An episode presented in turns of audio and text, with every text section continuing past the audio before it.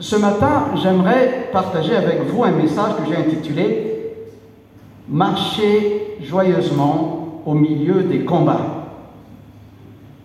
Oui, chers amis, la vie est un combat, mais la Bible qualifie ce combat comme un bon combat à mener. La Bible nous enseigne que nous pouvons mener ce combat dans la joie et avec assurance. Et pour approfondir notre thème d'aujourd'hui, je vous invite à lire avec moi l'épître de Paul aux Philippiens, chapitre 1, versets 27 à 30. Philippiens, chapitre 1, versets 27 à 30. Au nom de Jésus. Seulement, conduisez-vous d'une manière digne de l'évangile du Christ, afin que, soit que je vienne vous voir, soit que je reste absent, j'entende dire de vous que vous demeurez ferme dans un même esprit, combattant d'une même âme pour la foi de l'Évangile, sans vous laisser aucunement intimider par les adversaires. C'est pour eux une preuve de perdition, mais pour vous de salut. Et cela de la part de Dieu, car il vous a été fait la grâce non seulement de croire en Christ, mais encore de souffrir pour lui en soutenant le même combat que vous m'avez vu livrer et que vous l'apprenez, je livre encore maintenant. Amen. Jusqu'ici, la lecture de la parole de Dieu. Et tout au long de ce message, nous allons puiser trois enseignements que, pour que nous puissions marcher joyeusement au milieu de nos combats. D'abord, marcher d'une manière digne de l'Évangile pour combattre le bon combat. Ensuite, combattre sans se laisser intimider par l'adversaire. Et enfin, considérer la foi en Jésus et la souffrance pour Christ et l'Évangile comme une grâce de Dieu.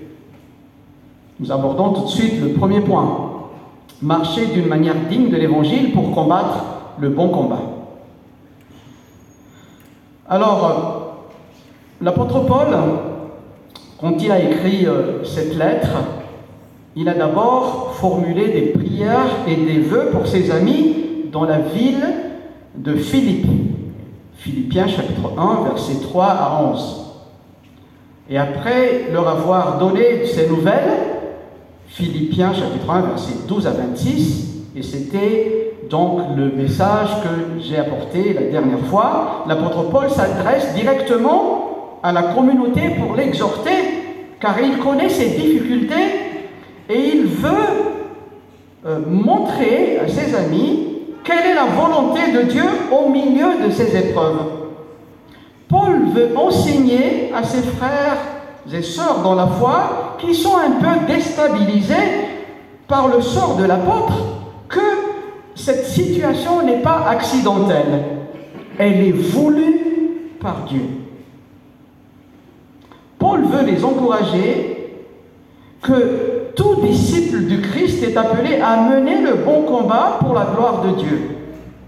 Tout chrétien est appelé à témoigner de sa foi à son Seigneur et Sauveur jusqu'à la mort, si Dieu le juge bon, et non pas s'attendre seulement à être délivré de toutes les difficultés.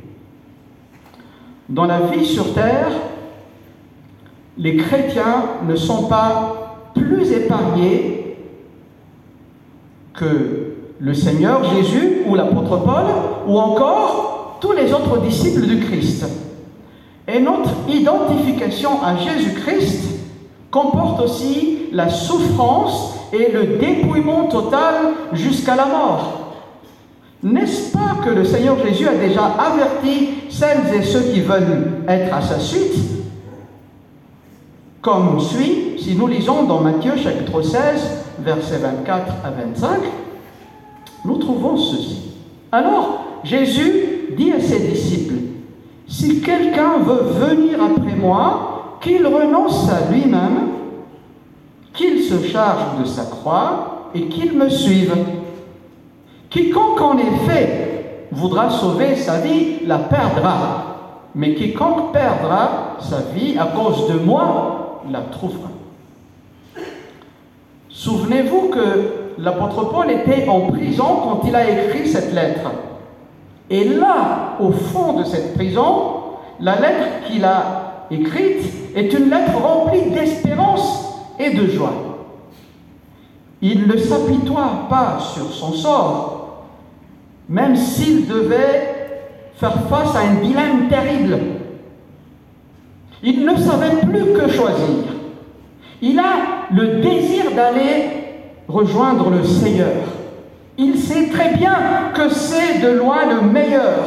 Philippiens chapitre 1 verset 23. Mais à cause des Philippiens, à cause de ses amis, Paul trouve qu'il est plus nécessaire qu'ils continuent à vivre ici-bas pour leur progrès et leur joie dans la foi. Et Paul continue à exhorter les Philippiens en leur disant, Seulement, conduisez-vous d'une manière digne de l'évangile du Christ, afin que soit que je vienne vous voir, soit que je reste absent, j'entende dire de vous que vous demeurez ferme dans un même esprit, combattant d'une même âme pour la foi de l'évangile. Quoi qu'il advienne, Paul veut que les, que les Philippiens continuent à marcher droitement, et le verbe à l'original et qui est traduit ici par conduisez-vous ou marchez dans d'autres traductions, est un mot étroitement lié à la cité, la ville, et qui évoque une notion de citoyen. Et un peu plus tard, dans Philippiens chapitre 3 verset 20, Paul développe cette idée de citoyen quand il dit, pour nous, notre cité et dans les cieux. De là, nous attendons comme sauveur le Seigneur Jésus-Christ. Il veut dire par là que les chrétiens sont à la fois citoyens de la terre et du ciel. Étant un bon citoyen, nous sommes appelés à nous conduire dignes du royaume où nous appartenons. Par exemple, dans la ville, il y a plusieurs règles qui régissent la vie des citoyens pour le bien de la ville et pour le bien-être des citoyens. Si le code de la route existe, c'est pour l'harmonie de la circulation dans la ville, mais aussi pour protéger les habitants de toute forme d'accident, n'est-ce pas? Mais encore pour nous protéger. Je crois entendre quelqu'un en conduisant qui disait que les klaxons, enfin les, clignotants ne sont pas pour les poules. Mais, que veut dire se conduire d'une manière digne de l'évangile du Christ Car, comme on a dit, étant citoyens du ciel, nous sommes appelés à, à nous conduire d'une manière digne du royaume des cieux. Nous trouvons une expression équivalente dans la lettre de Paul aux Galates, chapitre 2, verset 14, quand Paul dit Marchez droit selon la vérité de l'évangile du Christ. Cela veut dire que l'évangile est, comme une ligne droite dressée devant nous au quotidien, à chaque instant et pour toutes les circonstances de notre vie. Alors, soit nous marchons droitement selon la vérité de l'Évangile, soit nous nous en dévions. Chers amis, la vie chrétienne n'est pas avant tout une série de règles à faire ou à ne pas faire. La vie chrétienne, c'est la vie que nous recevons de Dieu à la nouvelle naissance. Et par la suite, nous sommes appelés à marcher droitement selon la vérité de l'Évangile.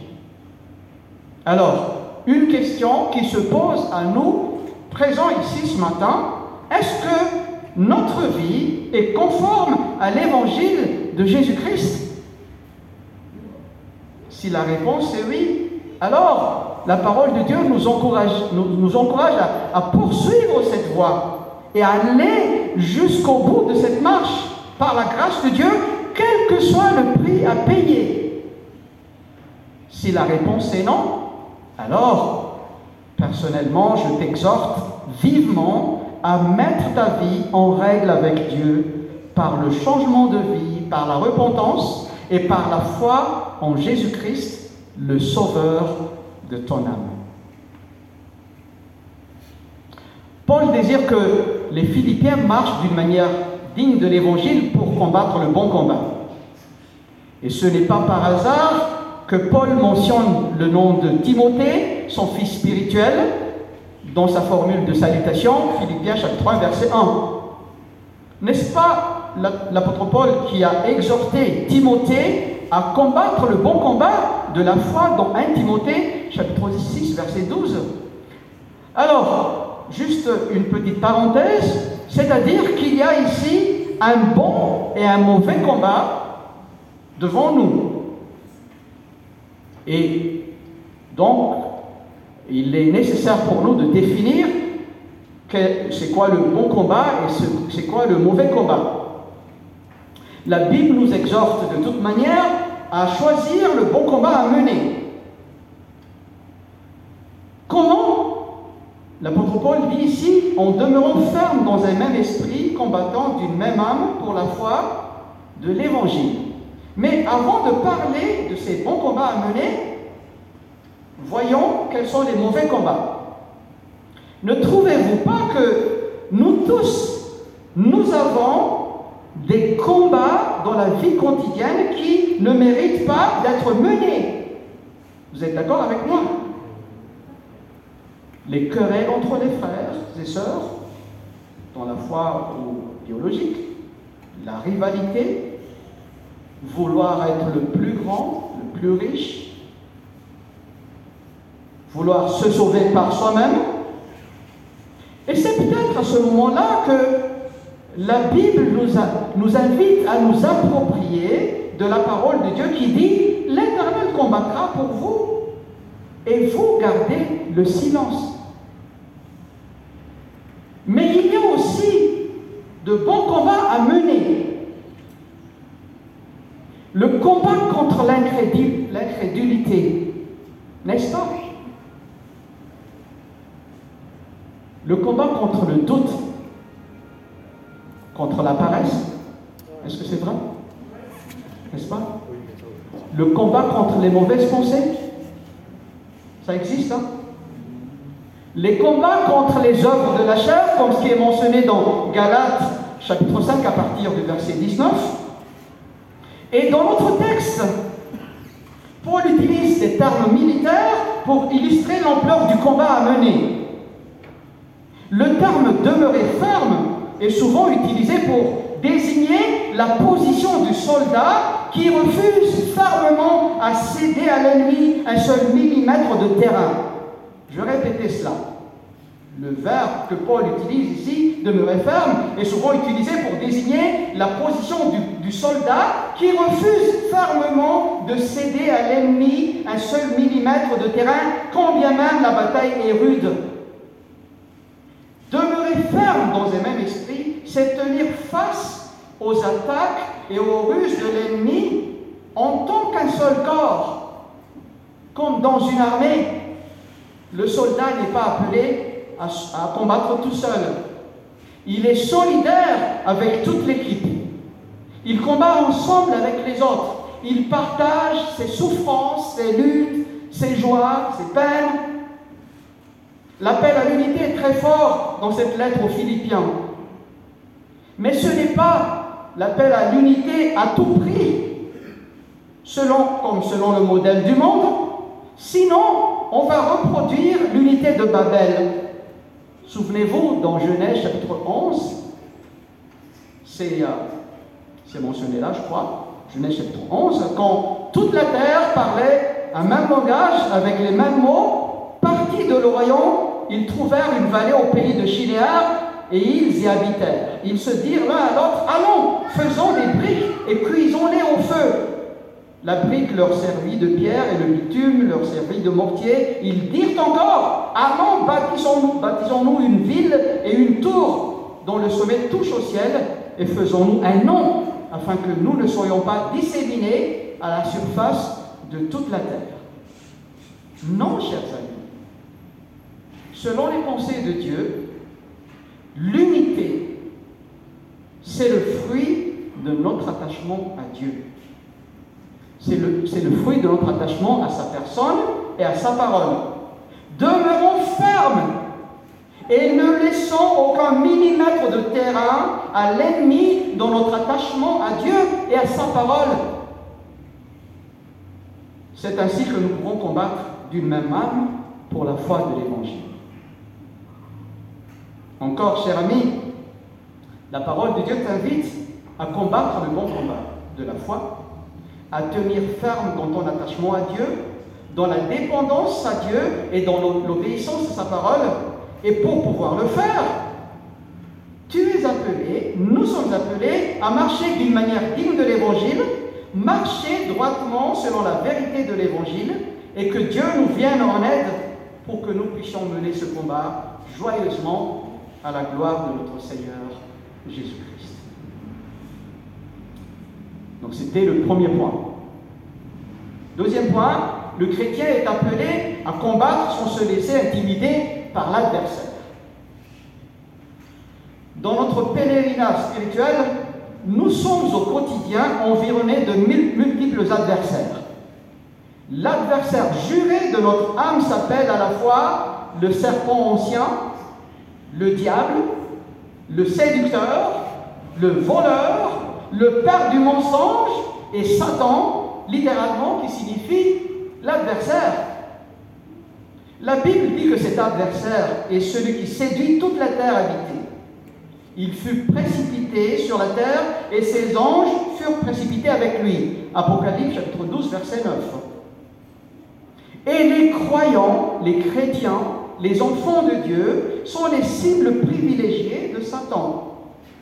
Le Seigneur disait que le voleur ne vient que pour voler et tuer et détruire. Jean chapitre 10, verset 10, la première partie. Et cet ennemi ne vient pas seulement pour voler la vie biologique, car nous sommes tous sujets à la mort physique. Il ne vient pas seulement pour voler la joie et la paix. Il vient pour voler, tuer, égorger, détruire la vie que Dieu met en nous.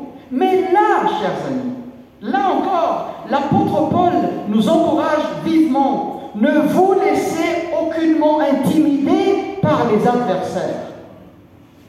Il est vrai que notre adversaire, le diable, rôde comme un lion rugissant, cherchant qui dévorer. Mais nous sommes appelés à le résister, ferme en la foi, sachant que les mêmes souffrances sont imposées à nos frères dans le monde. 1 Pierre chapitre 5 verset 8. Mieux encore, nous sommes appelés à nous attacher à la promesse de notre bon berger, le Seigneur Jésus-Christ, qui nous dit, mes brebis entendent ma voix, je, les connais, elles me suivent, et je leur donne la vie éternelle. Elles ne périront jamais, et personne, personne ne les arrachera de ma main. Jean chapitre 10, versets 27 et 28. L'ennemi essaie de nous intimider par mille et une manières. En êtes-vous convaincus? Par des distractions, n'est-ce pas On est, on est euh, continuellement, constamment submergé par toutes ces distractions autour de nous, par des menaces, n'est-ce pas Des persécutions, ben, merci Seigneur, parce que nous vivons dans un pays qui est encore libre. Nous sommes libres de manifester ouvertement notre foi. Nous sommes libres ici de dénoncer le péché. Vous savez que dans certains pays, on ne peut même pas parler du haut de la chair que l'homosexualité est un péché.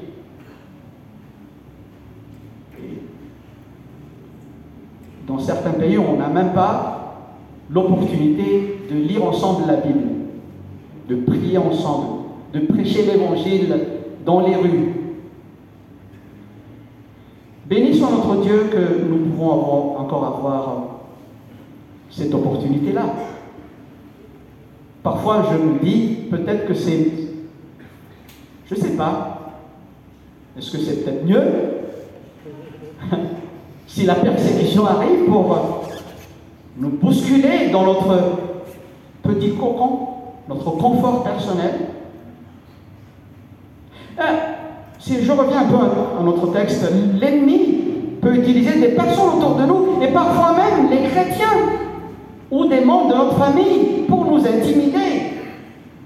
Chers amis, ne nous laissons pas intimider par l'adversaire de nos âmes, tenons ferme dans la foi et persévérons dans la prière. C'est pourquoi la Bible nous encourage à nous réjouir en espérance, à être patients dans la tribulation et à persévérer dans la prière. Romains chapitre 12, verset 12. Nous venons de voir que les chrétiens sont appelés à marcher d'une manière digne de l'évangile pour combattre le bon combat. Ensuite, combattants sont nous laissés intimider par l'adversaire. C'était donc les deux premiers points de notre message. Nous, nous, allons maintenant aborder le troisième et dernier enseignement que nous pouvons tirer de Philippiens chapitre 1 verset 27 à 30. La foi en Jésus et la souffrance pour Christ et l'Évangile sont une grâce de Dieu. Je répète, considérant la foi en Jésus et la souffrance pour Christ et l'Évangile comme une grâce de Dieu. Relisons les versets 29 et 30 de notre passage. Et cela de la part de Dieu, car il vous a été fait la grâce non seulement de croire en Christ, mais encore de souffrir pour lui, en soutenant le même combat que vous m'avez vu livrer et que vous l'apprenez, je livre encore maintenant. Pour expliquer ce combat face aux adversités, Paul développe le thème de la grâce. La foi en Jésus-Christ est un don de Dieu, un don, un cadeau immérité. La Bible nous révèle que personne ne peut venir à la foi en Jésus-Christ que s'il n'est pas introduit par Dieu lui-même. Je vous invite à lire quelques passages bibliques qui nous montrent cette vérité. 1 Corinthiens chapitre 12 verset 3. C'est pourquoi je vous le déclare, si un homme dit, maudit soit Jésus, ce n'est en aucun cas l'Esprit de Dieu qui le pousse à parler ainsi. Mais personne ne peut affirmer Jésus est Seigneur s'il n'est pas conduit par l'Esprit Saint. Amen. Jean chapitre 6, verset 44.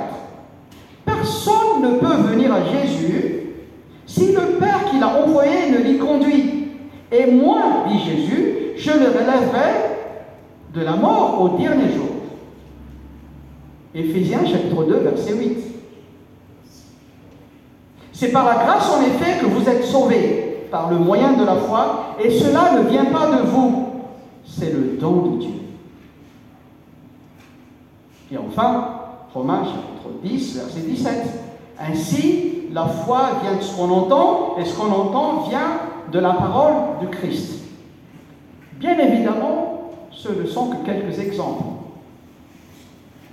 À partir de la lecture de ces quelques versets bibliques, nous trouvons clairement que la foi est un cadeau de Dieu.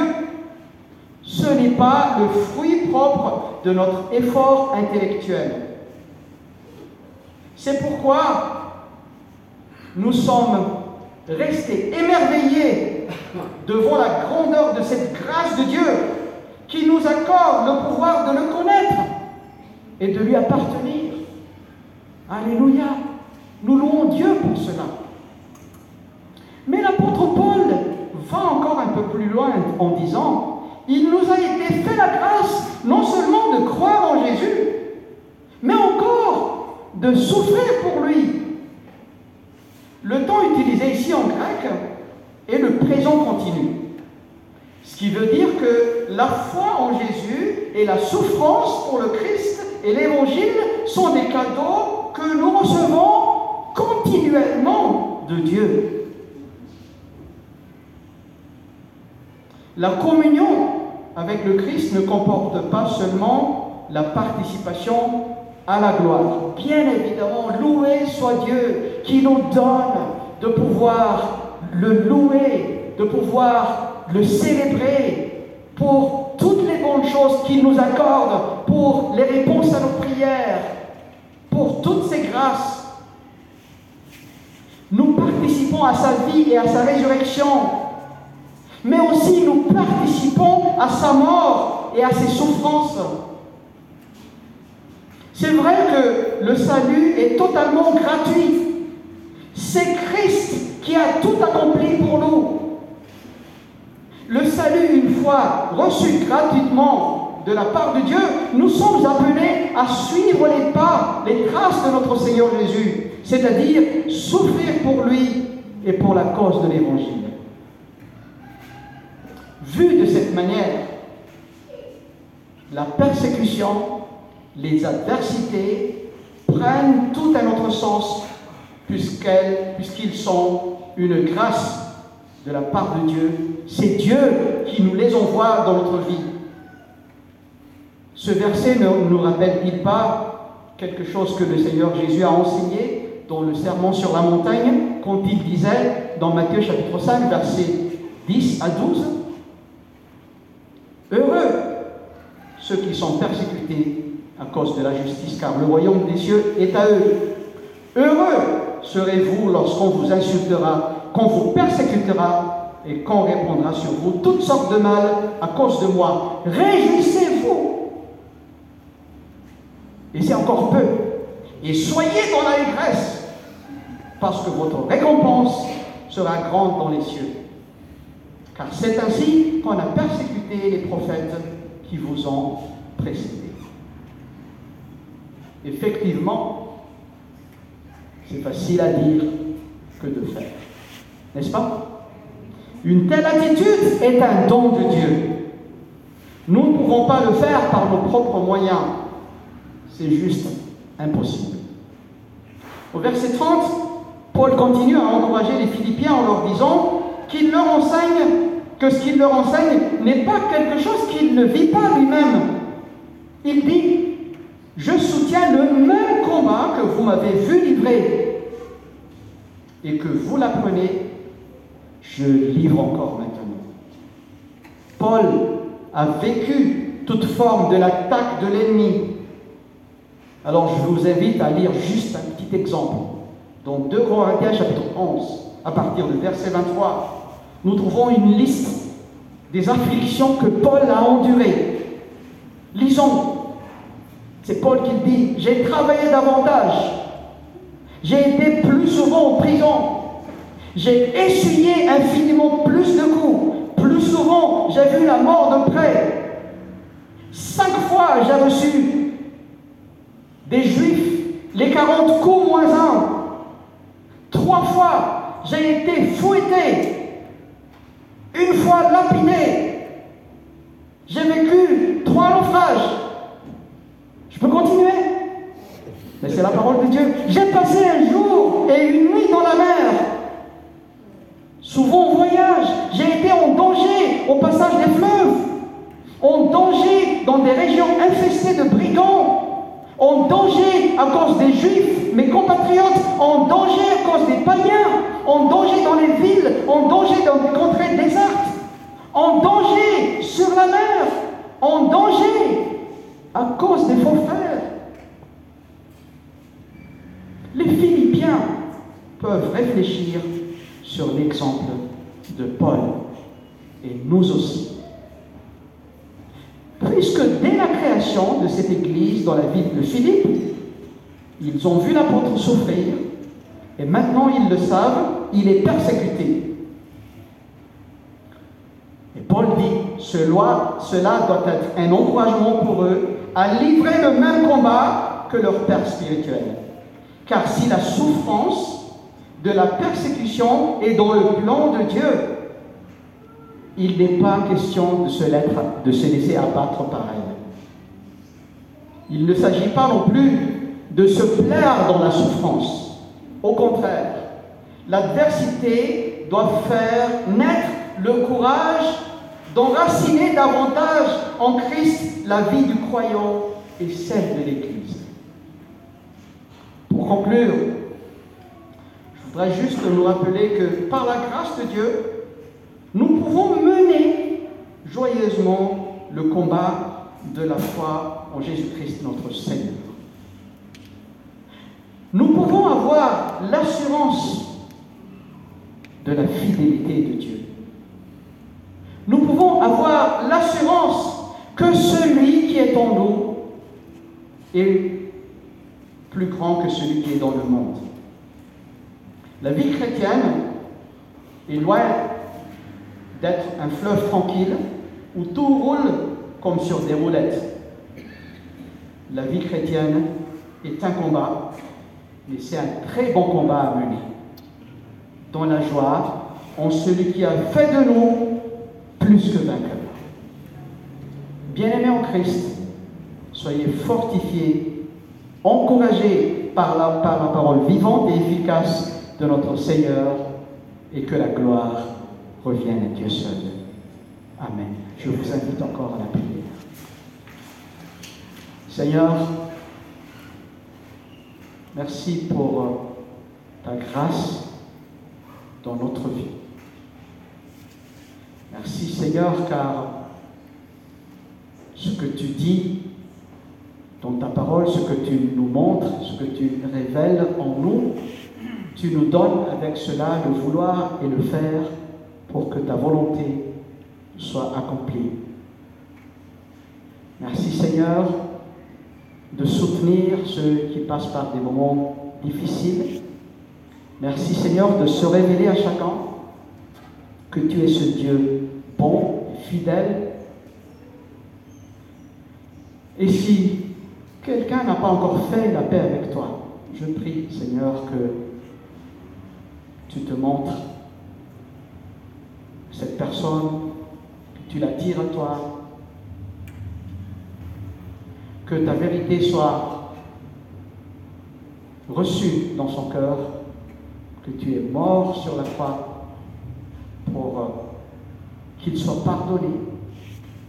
Tu es mort à sa place pour qu'il soit réconcilié avec Dieu, pour qu'il reçoivent la vie éternelle. Et pour chacun de tes enfants, c'est vrai, tout à l'heure on a parlé de la situation de notre pays, mais aide-nous, Seigneur, à être sel et lumière de cette nation, pas avec nos moyens, pas avec notre effort physique ou intellectuel, mais par la puissance de ton Esprit Saint qui agit en nous, qui nous transforme de jour en jour à l'image du Christ pour que nous puissions mener de bons combats à la gloire de ton nom. Béni sois-tu Seigneur. Amen.